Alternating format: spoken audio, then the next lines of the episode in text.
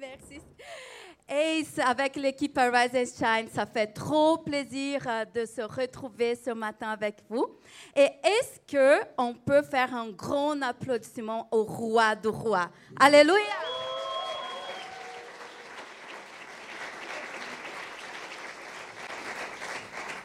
Euh, Monica nous a parlé, voilà, euh, notre photo. S'il te plaît. Euh, non. voilà, cette photo. On est beau là. Hein? On est trop beau. On a passé un, temps tellement incroyable pendant ces 12 jours à ICF euh, conférence à Zurich.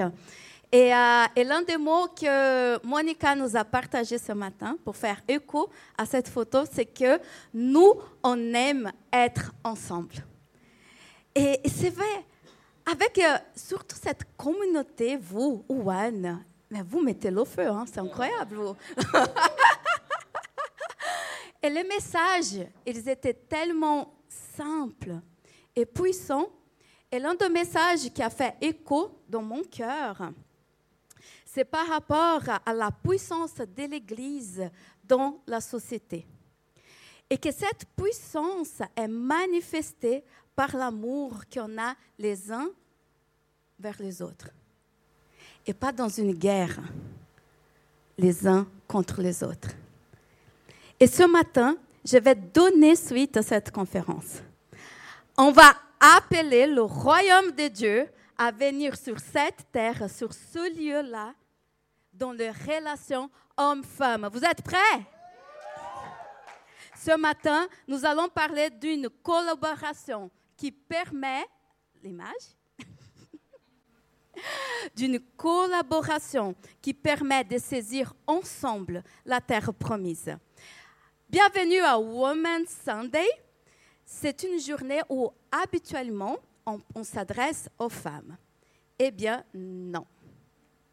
Ce matin, on va parler de vous, les hommes. Et alors, où sont les hommes dans cette salle? Est-ce que je peux voir les hommes? Est-ce que vous pouvez se lever, s'il te plaît? Ah, il avait plus de motivation ce matin. Hein? Mais vous êtes beau.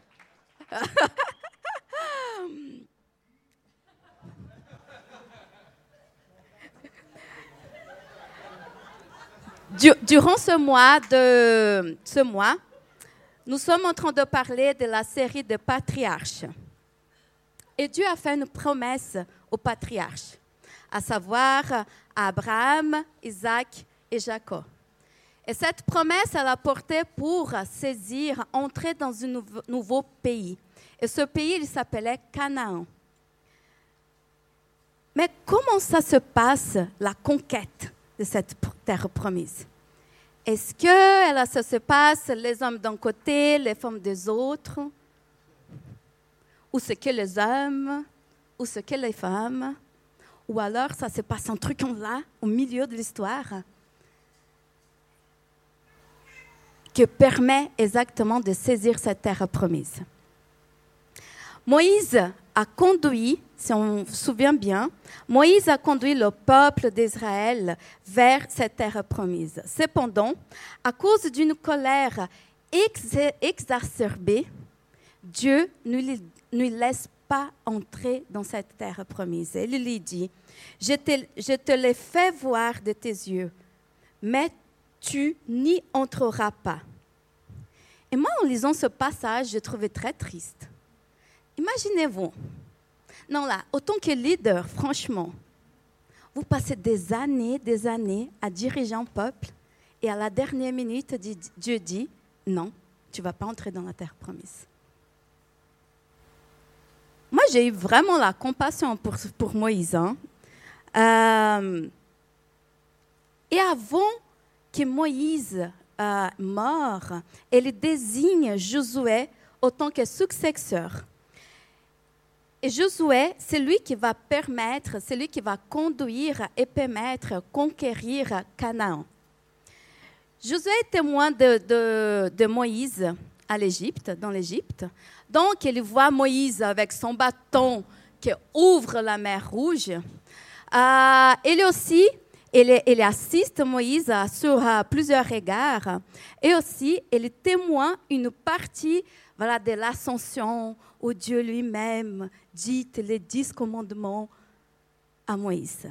Et ce gars-là est appelé à remplacer Moïse. Alors, on trouve ça dans le, dans le livre de Josué au chapitre 1. On lit ensemble. Après la mort de Moïse, le serviteur de l'Éternel dit à Josué, Fils de Nun et assistant de Moïse, mon serviteur Moïse est mort.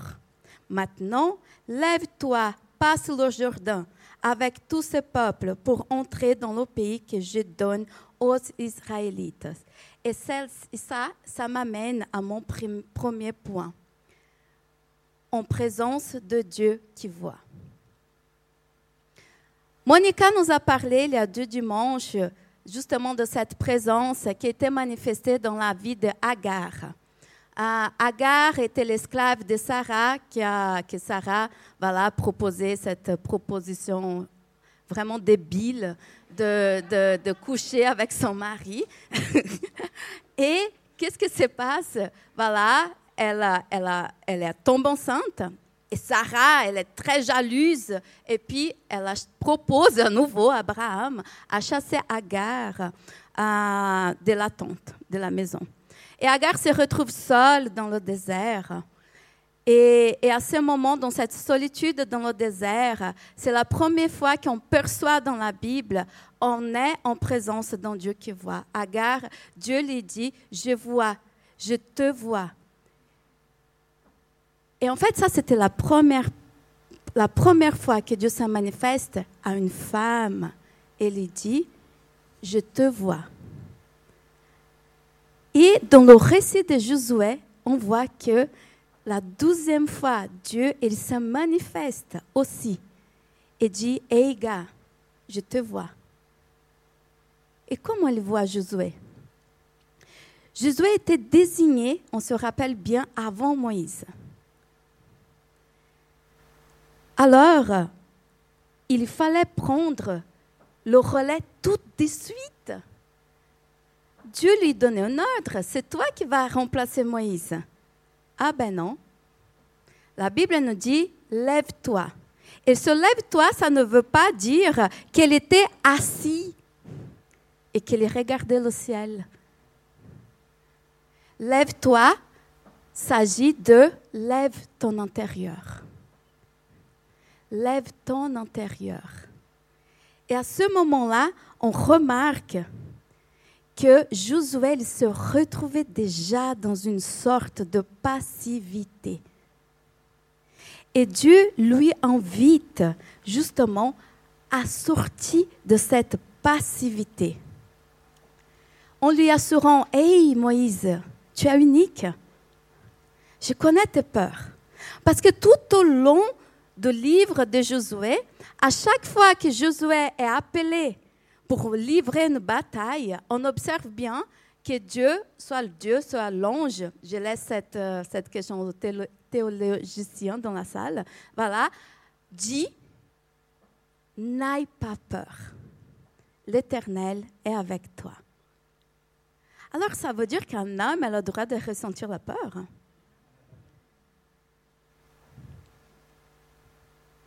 Et, Josué aurait pu lui dire, euh, répondre, euh, non, tu te trompes là.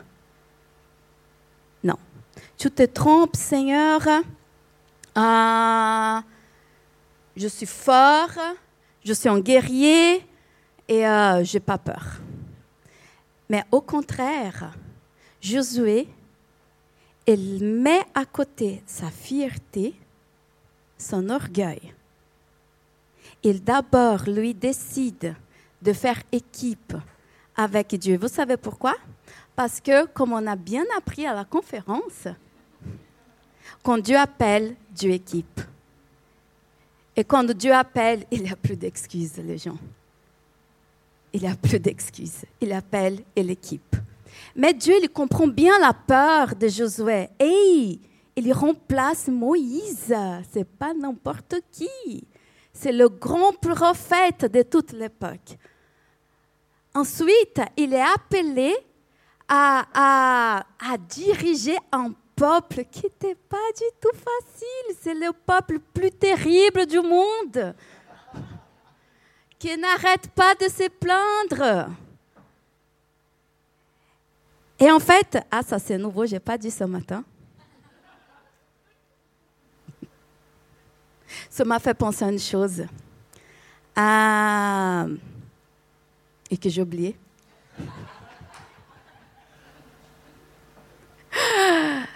Non, en fait, ce que Dieu est en train de dire là, je te vois, je me suis souvenu. En fait, imaginez-vous, Moïse, Moïse non, Josué, il remplace Moïse, il est appelé à diriger ce peuple. Ensuite, est-ce que Dieu est avec moi-même? Est-ce que ce gars avec quelqu'un qu'il pourrait se confier? Imagine, c'est le pas plus difficile du monde et puis il appelle Hey, viens là. Je, viens de recevoir de Dieu que je dois l'aider le peuple. Tu sais la promesse qu'on entend de génération en génération Et bam, c'est moi.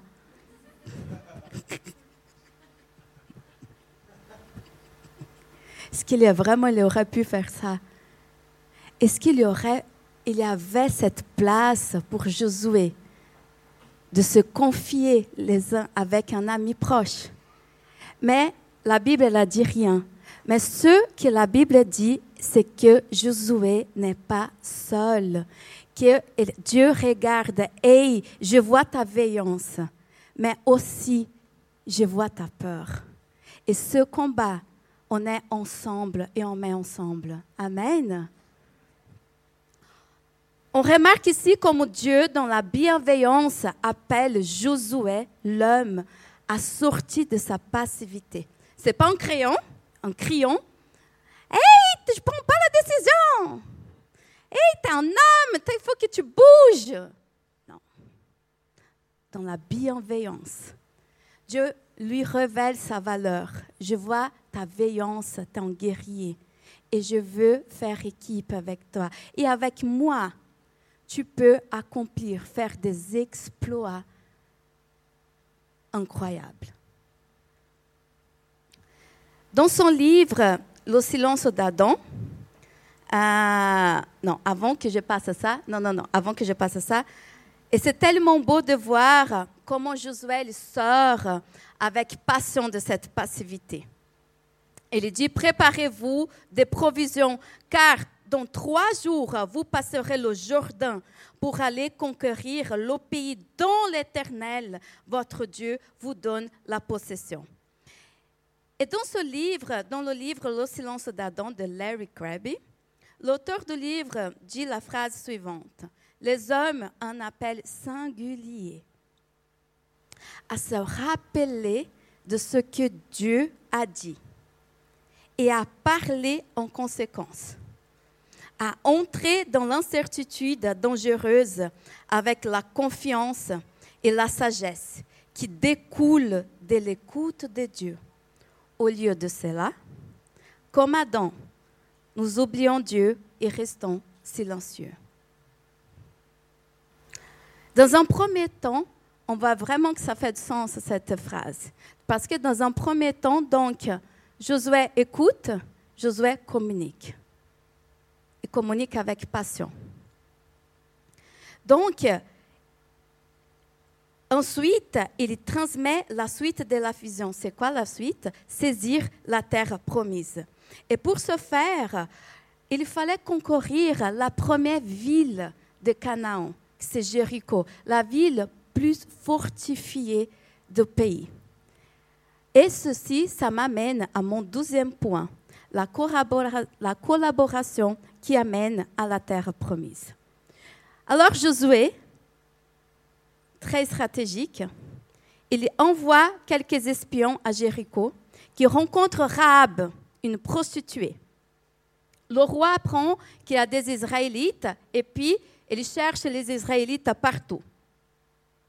Rahab, on va voir en Josué 2, en fait, le passage, j'ai réalisé que c'est trop long, donc je vous laisse prendre note. Mais je voudrais lire juste les deux premiers. Josué, euh, lui, leur dit, je le sais, l'Éternel vous a donné ce pays. La terre, la terreur que vous inspirez s'est emparée de nous et tous les habitants du pays tremblent devant vous. Verset 13. Donne-moi l'assurance que vous laisserez vivre mon père, ma mère, mes frères, mes sœurs, et tous ceux qui leur appartiennent, et que vous nous sauverez de la mort. Ces hommes lui répondirent, nous sommes prêts à mourir pour vous. Si vous ne ce divulguez pas ce qui nous concerne. Et quand l'Éternel nous donnera le pays, nous agirons envers toi avec bonté et fidélité. Dans ce contexte, euh, je voudrais vous attirer l'attention par rapport à Rahab. Rahab, c'est une personne sans valeur sur deux égards. Déjà parce qu'elle est une femme à l'époque. Ensuite, elle est une prostituée. Mais là, quand on, lit le texte, on observe quoi? On observe, elle répond avec une foi inébranlable. Et moi, je me demandais, est-ce qu'il n'y aurait pas une autre femme à Jéricho qui avait de la foi? Vraiment une prostituée? Dieu le voit au-delà des apparences. C'est que Dieu qui sait qu'est-ce qui se passe dans nos cœurs.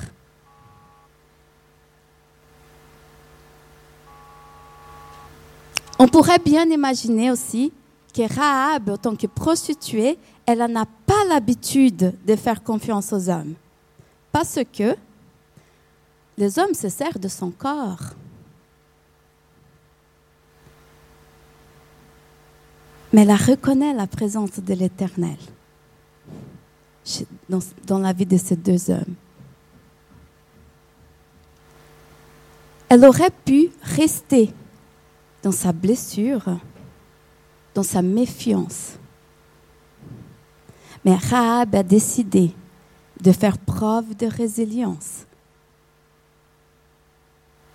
et faire confiance à ses hommes. Parce que les amis, quand on reste dans nos blessures, dans la méfiance, on ne peut pas saisir la terre promise. On ne peut pas.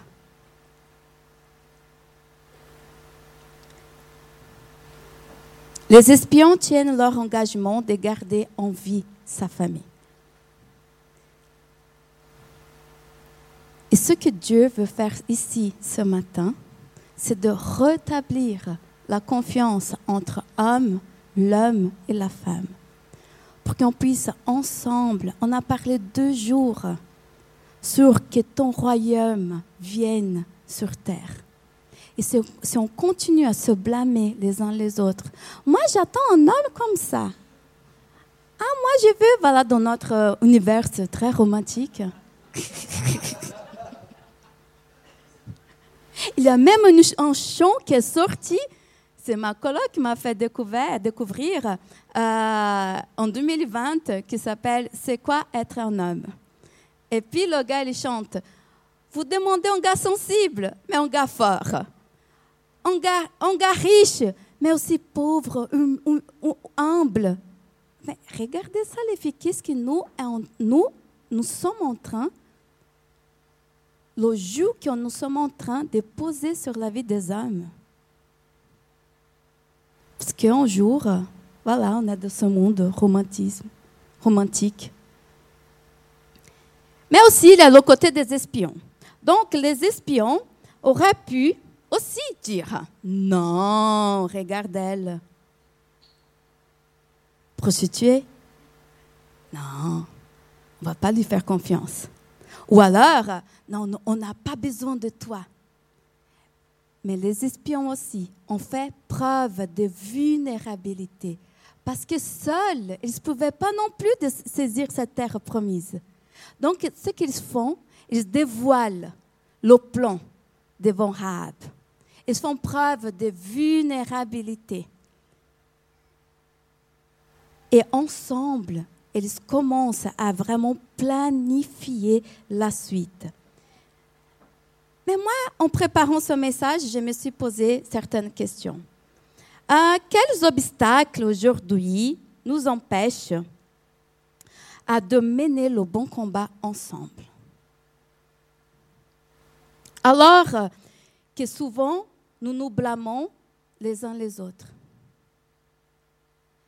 Je n'ai pas ces réponses, désolée, mais, mais, à Rise and Shine, on a collaboré avec quatre hommes, donc Adri, euh, Théo, euh, Aloïs et Noah.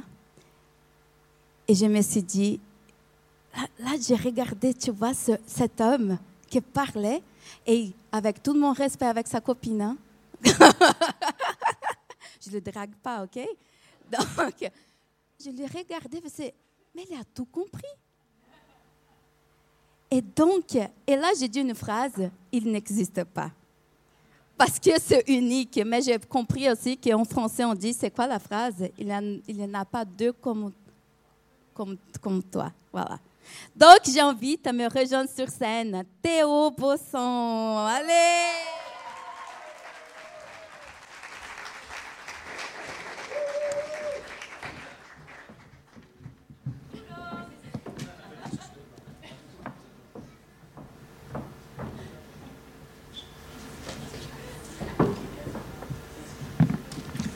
Alors, Théo, merci beaucoup euh, d'avoir accepté mon invitation. Ah, Théo, il représente tous les hommes, OK? Ouais.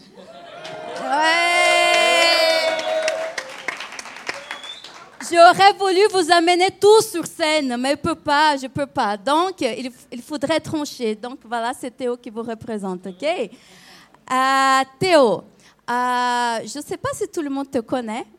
Donc, est-ce que, en quelques mots, tu peux te présenter? Oui, bonjour, bonjour à tous.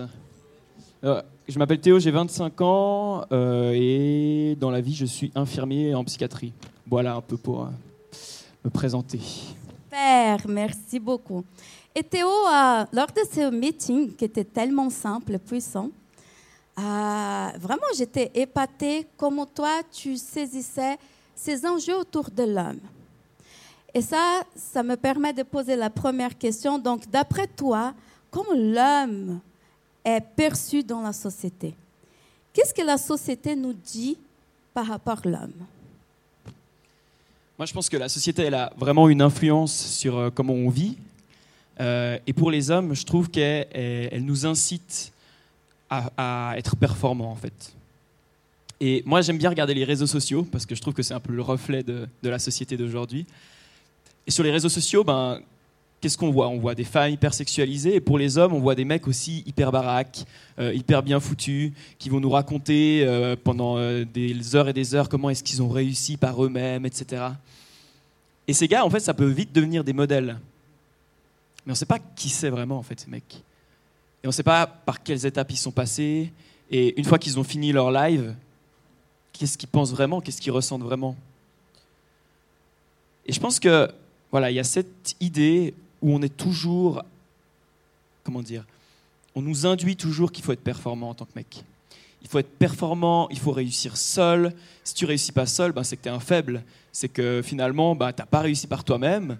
Et on va pas commencer à demander de l'aide aux autres. Ce serait quand même un peu ridicule. Et on a toujours cette idée de l'ancienne masculinité, en fait, où un homme qui pleure, c'est ridicule. Un homme qui demande de l'aide, un homme qui, qui accepte quelqu'un d'autre comme Jésus dans sa vie, c'est ridicule. Et finalement, on est là-bas. En fait, on doit performer, performer, performer, performer. Et en fait, le fait de performer, ça va mettre un frein à ce que nous, on ressent vraiment. On n'est pas connecté à nos émotions, on n'est pas connecté à nous-mêmes. Et moi, j'avais envie de partager un peu une histoire personnelle. J'avais envie de partager l'histoire un peu de mon père. Donc, mon père, il est né dans une famille vraiment traditionnelle, très pauvre où on, ne verbalisait pas ses sentiments, où on ne montrait pas euh, son affection aux enfants. Et mon père, il est un peu, il est, il a, il est très talentueux dans son métier. Il a construit une famille, mais en fait, son métier, il travaillait tout le temps. Il travaillait de, 6h à 22h. Et mon père, c'était pareil, il nous verbalisait pas ce qu'il ressentait, il nous verbalisait pas euh, ce qu'il voulait pour nous, ses, ses, ses désirs pour nous. Et en fait, il a fait comme ça pendant presque 40 ans de travail, jusqu'à ses 60 ans où il est tombé malade. Alors mon père, il a été opéré, euh, il, a, il a reçu des traitements, et là, il a fait quand même des, mini-phases dépressives, ou alors des crises d'angoisse, des crises d'anxiété vraiment fortes. Et après ça, quand il est sorti de cette situation, mon père, il a dit, mais en fait, moi, je veux plus de cette vie-là. Je veux plus de la vie que j'avais avant, parce qu'en fait, je vois pas grandir mes enfants, je passe pas du temps avec ma femme. Et mon père, il s'est transformé. En fait, mon père, il est devenu beaucoup plus attentif à nous. Il est devenu beaucoup plus présent dans notre famille. On passe beaucoup plus de temps ensemble. Et en fait, finalement, ce fait de stopper cette idée de performance, le fait d'arrêter de dire, mais en fait, moi, j'ai travaillé tout le temps, bah, ça nous a rapprochés tous ensemble. Et aujourd'hui, on est vraiment une famille qui s'aime, une famille qui est unie. Et je rends gloire vraiment à Dieu pour ça. Parce que c'est vraiment une bénédiction d'avoir un père qui, qui, nous dit qu'il nous aime. C'est vraiment une bénédiction d'avoir un, père qu'on voit pleurer parfois, d'avoir un père qui nous prend dans ses bras. Et ça, c'est vraiment, pour moi, ce qu'est la masculinité et comment on devrait la vivre. Wow.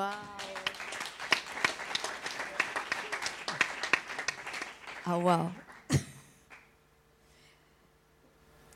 Théo, en préparant ce message, ça fait justement cette performance que tu nous partages euh, et aussi le miracle qui est produit suite, on va dire en quelque sorte, une guérison chez ton père, justement.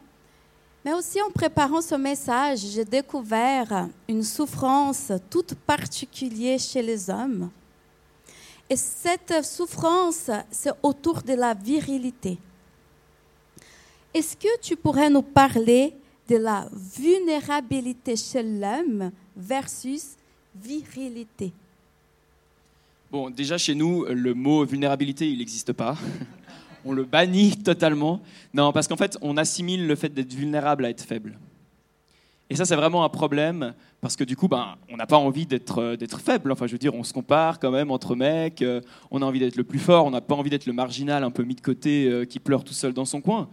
Non, comme j'ai dit avant, quand on, quand on veut être à, quand on est à ICF, à la conférence, on a envie de pogoter, on a envie de mettre des points un peu partout. Enfin, on a envie de montrer qu'on est là, quoi, qu'on est présent. Mais je crois que ce qu'on oublie, c'est que le fait d'être vulnérable, ça efface pas le fait qu'on qu'on est viril. En fait, la vulnérabilité, c'est pas ça. Et moi, je suis hyper reconnaissant d'avoir grandi dans une église où il y a des, il y a des connects et il y a des temps de mini-groupes où on peut partager vraiment ce qu'on vit, euh, ce qu'on ressent. Et en fait, le fait de partager ça, on va pas être jugeant les uns les autres, mais au contraire, en fait, on va s'élever, on va s'aider à grandir les uns les autres. Et ça nous aide à passer des moments difficiles dans nos vies. Et ça nous aide aussi, ça nous encourage quand on vit des moments incroyables. Bah, tu as des mecs qui sont là et qui t'encouragent vraiment à continuer et à aller de l'avant. Et ça, pour moi, c'est c'est ça la virilité finalement. C'est se rendre vulnérable aux autres, mais ça va nous permettre de nous élever et de nous, faire grandir.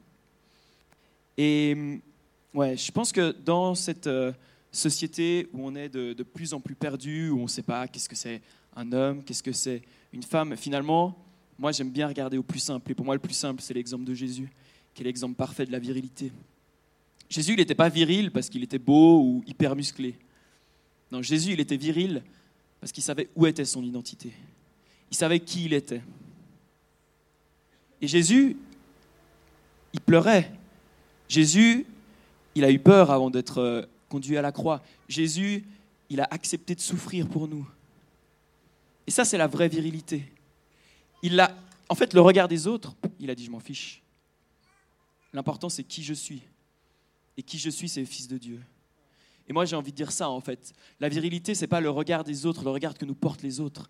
Finalement, la virilité, moi, je sais où elle, elle se trouve. Elle se trouve dans le regard que je porte envers Dieu et l'identité qu'il me donne à travers ça.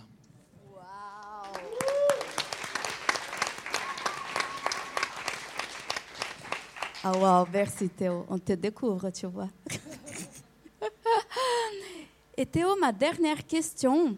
Euh, on voit tout ce combat que nous les femmes, on mène par rapport à nos droits.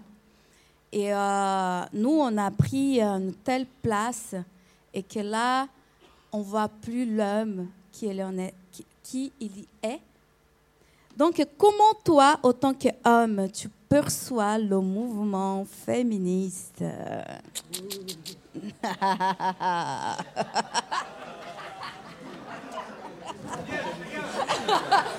Et là il, là, il commence à faire très chaud d'un coup.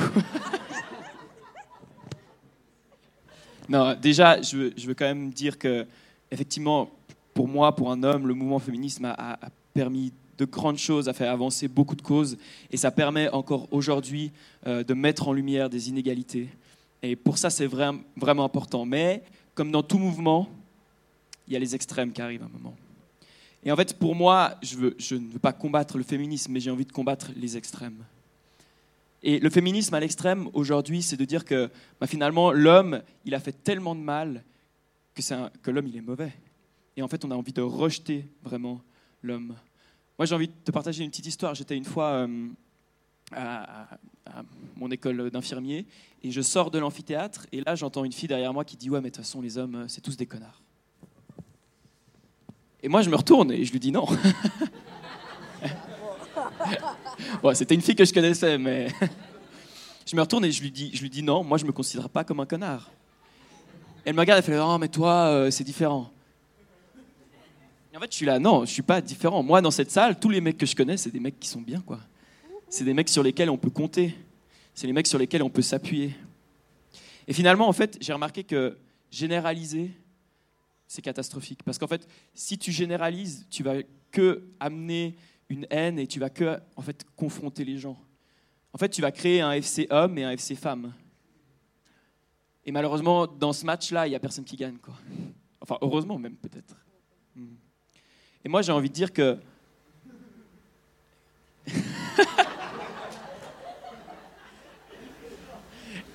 et moi, j'ai envie de dire que finalement, on n'a pas été créé pour être opposés, pour se bagarrer, mais on a été créé pour être complémentaires et pour s'unir.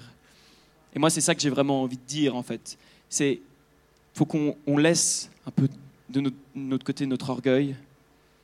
Ok, il y a des hommes qui ont fait des mauvaises choses, qui font des mauvaises choses et qui feront encore des mauvaises choses. Et je m'exclus pas, hein, moi le premier. Mais on n'a pas été créé pour être dans la confrontation, mais on a été créé pour être dans la collaboration, dans la complémentarité et pour s'unir. Wouhou, on peut l'applaudir. Ah, Merci Théo. Incroyable, incroyable. Vous avez vu pourquoi j'ai dit que lui, euh, j'ai dit quoi? Qu'il est, il, n'existe pas. non, ça c'est le Brésilien qui ressort chez moi. Théo a mis le doigt sur la vérité. Nous sommes appelés pour collaborer ensemble. Moi, je suis convaincue que quand laisse tomber, on baisse les armes, on regarde l'un et l'autre dans sa valeur, tel qu'on est en Christ, des miracles peuvent se produire. Et ceci, c'est, elle est autant vrai que Rahab, au moment qu'elle a fait cette confiance, ce pas de faire confiance envers les espions, moi je suis convaincue qu'une guérison commence à se produire à son intérieur. Et la repentance chez Rahab est marquée au moment où elle se fait raser les cheveux. Et cette euh, attitude représentait à l'époque un signe de repentance. Parce que ces hommes ont lui traité dans sa valeur, autant qu'elle est. Rahab a pu, a pu baisser les bras. Et c'est marqué dans la Bible que par la suite, Rahab, elle va épouser Saumon. Je pense qu'il s'appelle comme ça. Et ensemble, ils donnent naissance à Boaz, le grand-père de David. Rahab, on trouve Rahab dans la généalogie de Jésus, juste parce que elle a pris la décision de faire confiance aux hommes. Mais ça, ça a commencé avec un homme aussi. Josué, parce qu'il est sorti de sa passivité. Il écoute Dieu, il transmet la vision.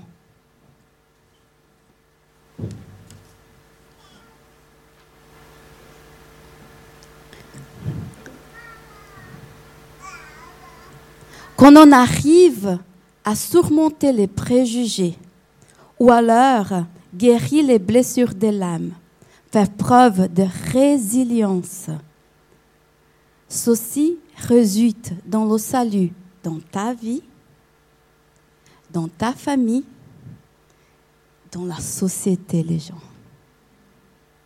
Et ainsi, on dit que le royaume de Dieu vient sur cette terre. Parce que nous, on est réconciliés avec lui d'abord, ensuite avec nous-mêmes et par conséquent envers tout notre entourage. Je voudrais finir ce message en disant que la femme vient dans ce rôle de porter la vie, ce rôle de complémentarité, comme on dit à, à Théo.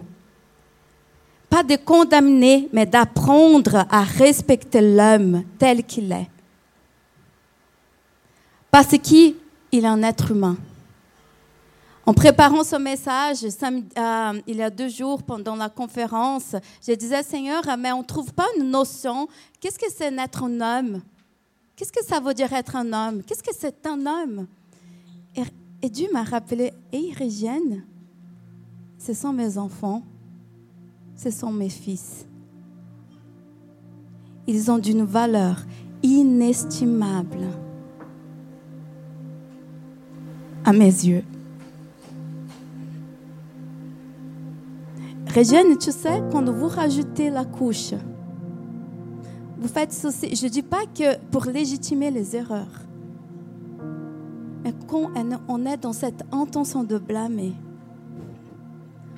vous savez, on collabore plus avec Dieu en ce moment-là.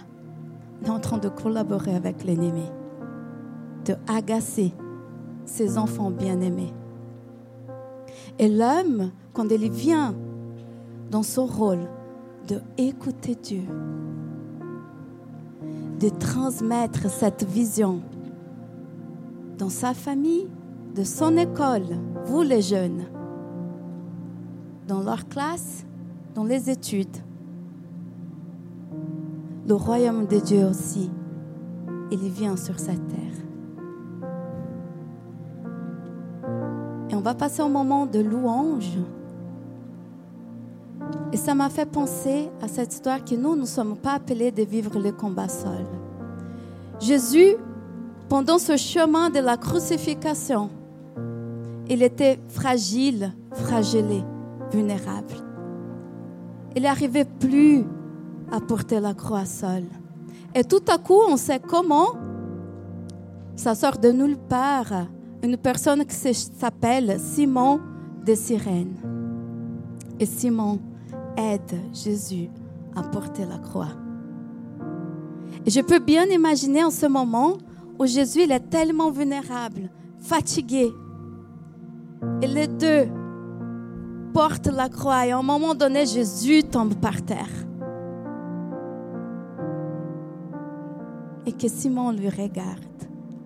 Il lui dit, Hey, tiens bon, c'est presque fini. Même Jésus n'a pas dû porter sa croix seul.